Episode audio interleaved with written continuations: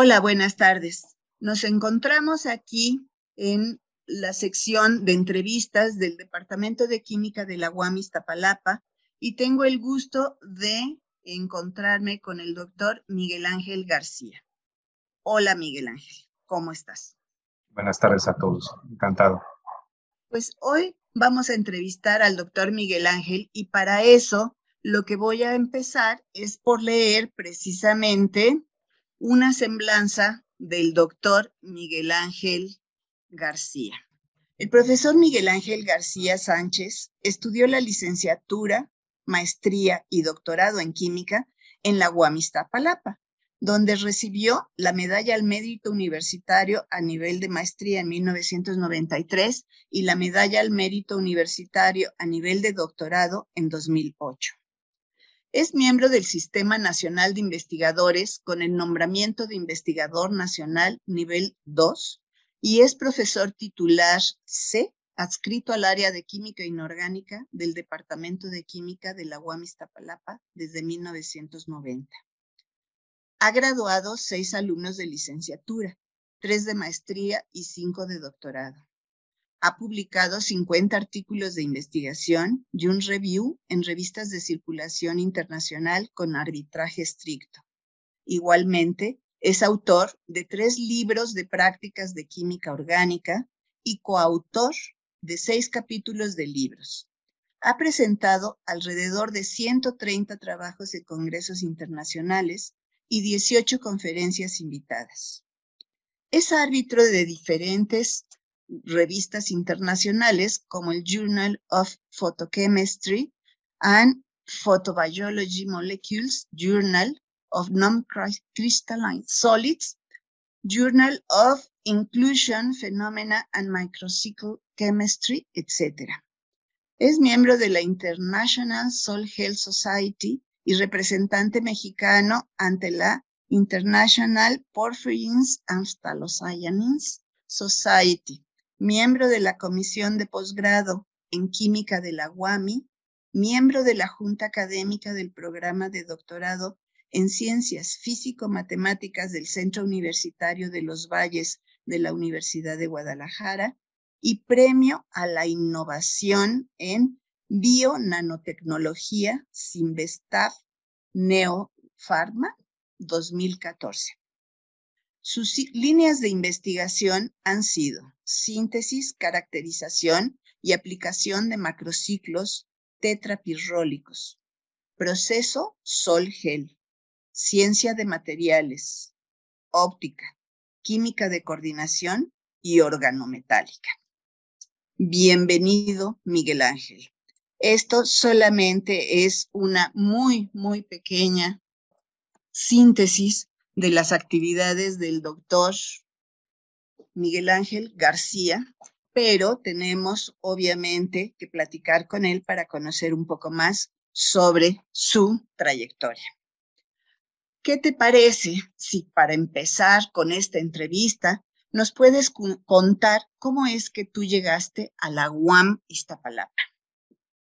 Me gustaría empezar la entrevista comentando que yo decidí estudiar química desde nivel secundaria. Tuve un magnífico profesor en la secundaria. Yo estudié una secundaria que está relativamente cerca de Guamistapalapa, aquí en Rojo Gómez, la Escuela Secundaria Técnica. En, ese entonces 90, hoy 29, tiene un nombre curioso en Nahuatl, Xutecutli, está en Rojo Gómez, muy cercana a la UAM.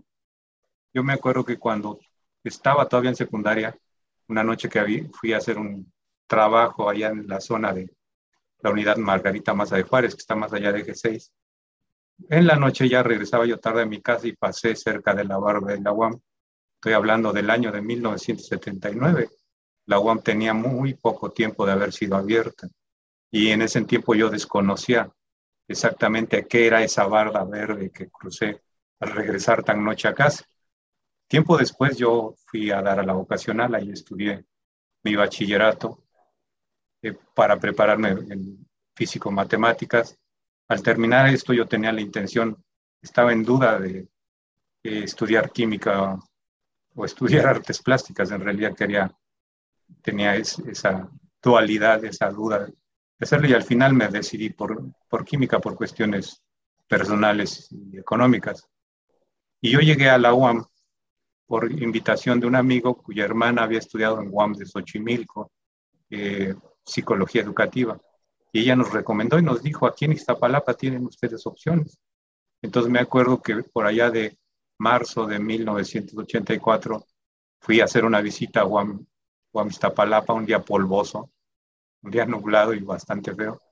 No pintaba para nada, nada agradable. Y sin embargo, al ir a preguntar por los programas de estudio de, de química y yo y mi amigo de computación, nos dimos cuenta que llegábamos a un lugar increíble, donde todos los profesores tenían grado de maestría y de doctorado.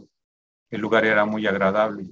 Al ver el programa yo en lo personal, el programa de química, me di cuenta que era todo lo que yo quería estudiar. Ahí estaba la clave, yo quería estudiar química pura desde la secundaria, como, como lo dije, desde ahí lo, había decidido. Entonces yo ingresé haciendo mi examen a la UAM en abril de 1984. Para 1989 había terminado yo la licenciatura. Curiosamente, solamente quería estudiar la licenciatura, pero al ver todo lo que la UAM ofrecía, que tenía la posibilidad de hacer investigación, opté por seguir en la maestría y entonces proseguí mis, estudios, hice maestría y después doctorado. Y quién diría que con el tiempo se convertiría en mi lugar de trabajo y casi, casi mi segunda mi segunda casa. Oye, Miguel Ángel, cuéntanos una anécdota relacionada con la UAMI. Eh, tengo muchas, este, soy un, digamos, un visor de muchas cosas que han ocurrido en la universidad, pero quisiera contar una que me atañe directamente porque creo que a veces dicen que el del destino no existe, sin embargo a mí me ocurrió algo muy peculiar. En la vocacional en, del Instituto Politécnico Nacional se hacen, se hacían en mis tiempos lo que se llamaban los concursos interpolitécnicos. Yo estuve en los concursos de tercero, cuarto, quinto y sexto semestre, en química, claro. Y recuerdo que en el concurso de cuarto semestre invitaron a una profesora de la UAM, una profesora del Poli, una de la UAM, una de la UNAM, que entonces yo no conocía, la doctora Marta Litter, estuvo presente en ese examen. Yo quedé en quinto lugar en esa ocasión.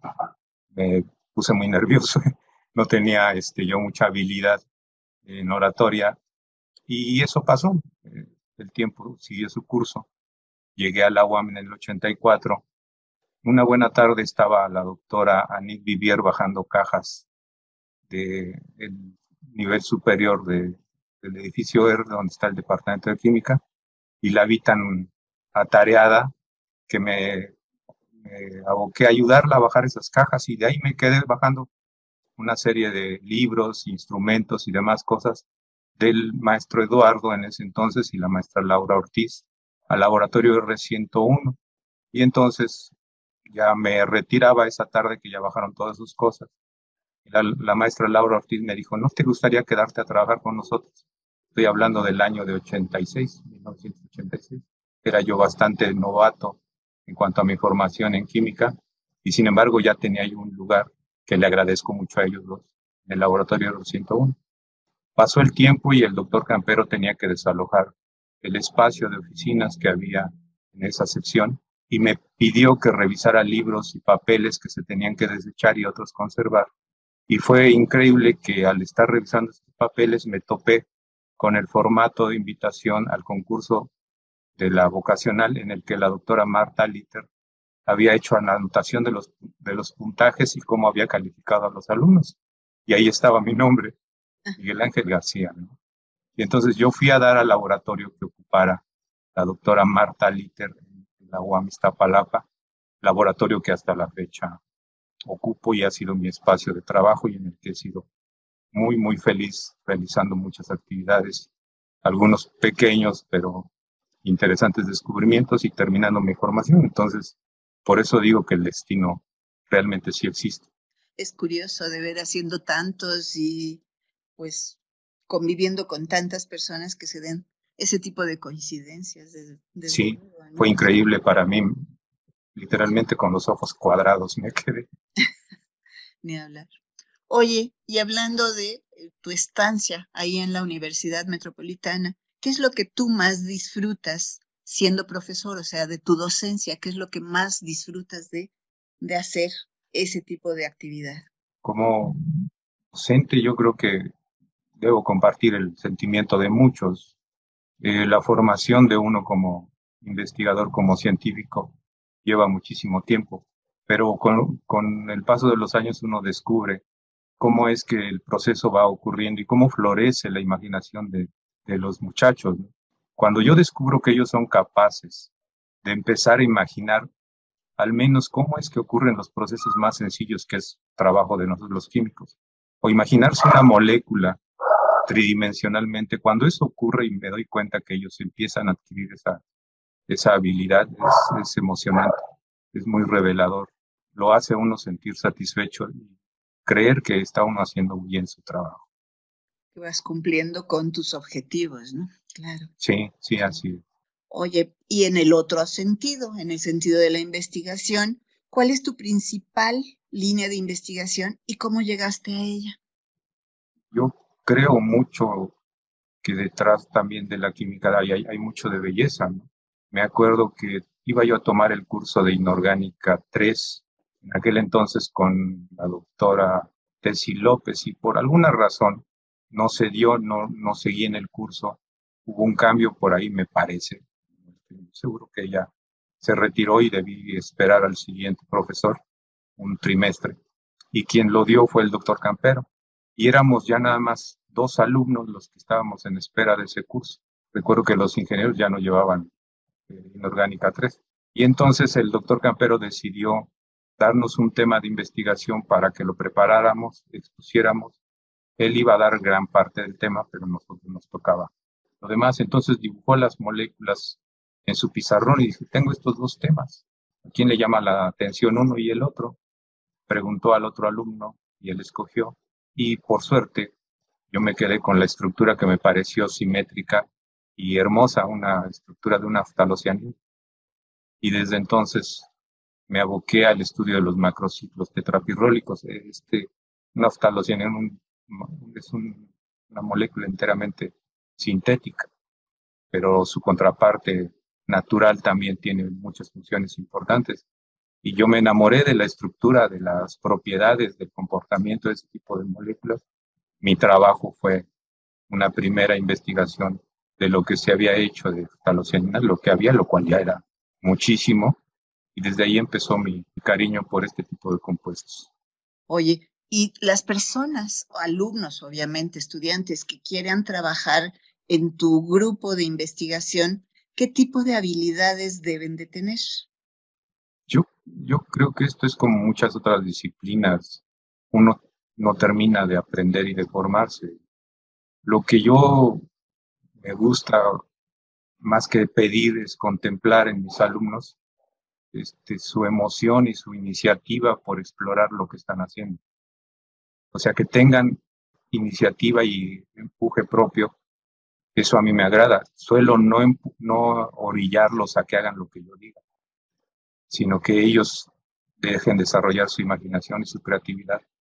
Y eso es lo primero que yo les, pediría, que realmente les interese lo que yo les planteé, y si no que ellos planteen nuevos caminos y nuevas rutas pero también eso refleja que deben tenerle cariño a lo que están haciendo. Les debe emocionar desde mi punto de vista. Lo que hacemos tiene una gran dosis de exploración y de aventura. Entonces, si no la tienen, pues están haciendo algo que no les llena, no les satisface totalmente. Entonces, yo sería lo primero que pediría. Lo demás se va dando con el tiempo y lo van descubriendo.